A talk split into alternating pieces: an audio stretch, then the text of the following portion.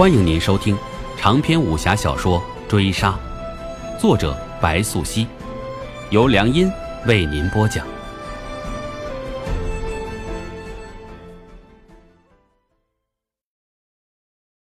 第四回，给你的同袍吻，快！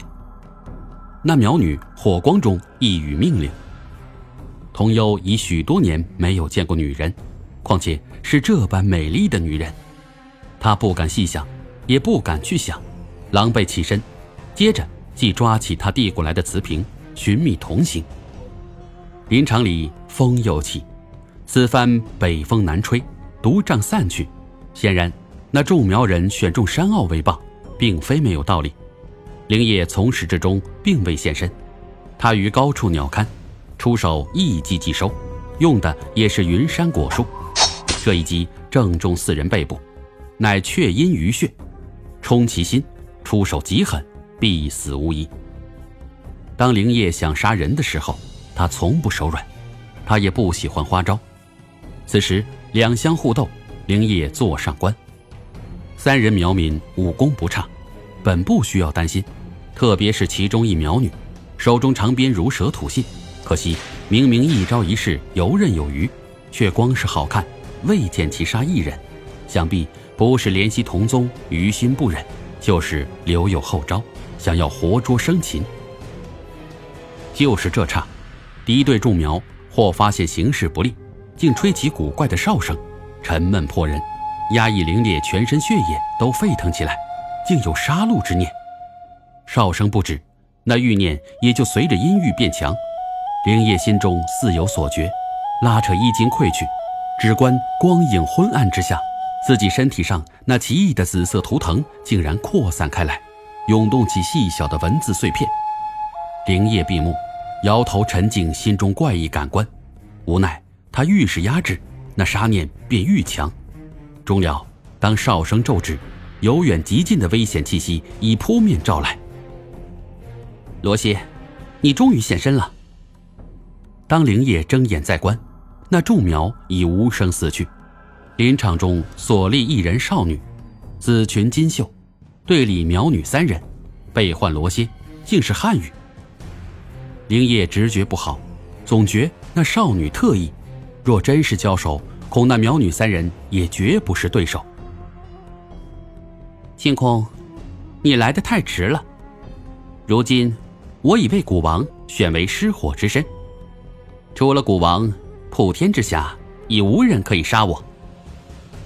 罗歇面上带笑，唤那苗女空青。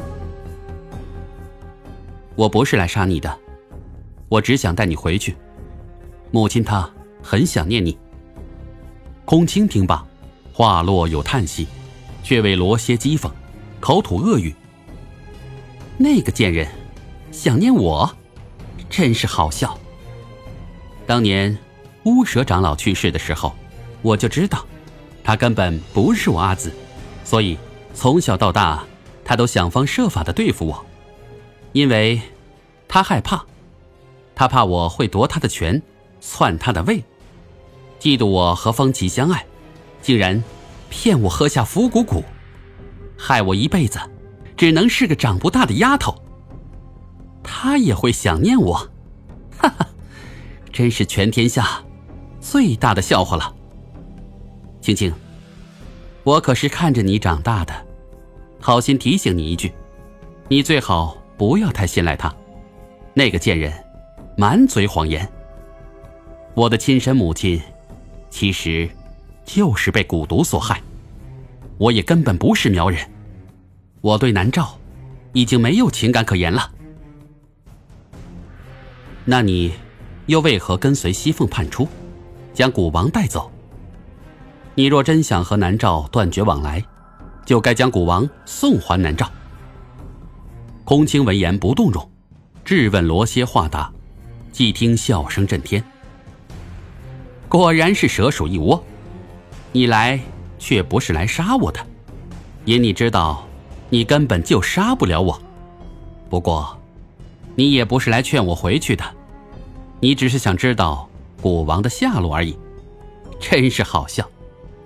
我居然还相信了你，罗歇笑声收止，面上写满悲痛决绝，接着左手一挥，铃声大起，周遭本已毙命的众苗竟直直站立起来，向空青三人逼去。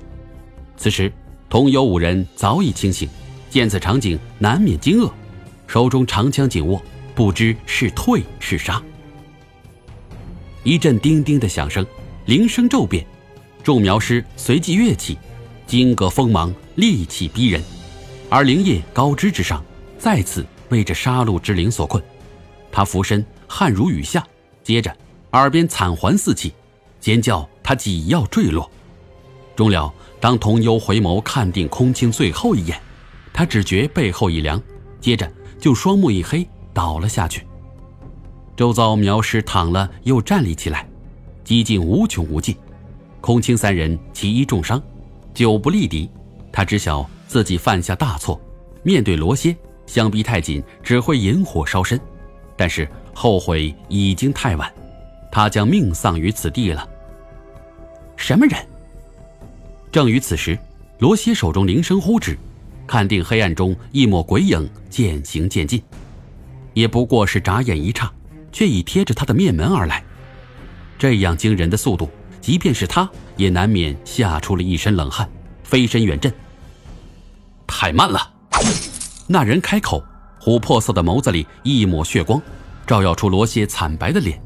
他下意识一擦脖子，俯面看去，掌中已是猩红一片。若非他早已是不死之身，恐怕这会儿已经一命呜呼。你是谁？罗歇愕然一问，语言里夹带着颤音，不免紧绷全身防备。杀你的人！那人再开口，当话中“人”字落下，已跃身罗歇头顶之上，凌空短刀一击，就是杀招。扑声轻微，几乎是泯灭在了风中。当灵叶的刀贯穿罗歇的头颅，那炙热之血也混合着他的脑浆溅落他一身。也就是这血，犹若饥渴者的圣泉，终于将灵叶的理智从黑暗的地狱中拉了回来。固然，这一切灵叶并非无所觉，但当那杀戮之念终于侵占他的身体，他便也成了旁观者，只得束手应对这一切。如今面对着突如其来的清醒，他反倒有些措手不及。怎么是你？空青上前，距离灵叶数步之遥，话问的还有些恍惚，显然刚刚发生的一切都太过匪夷所思。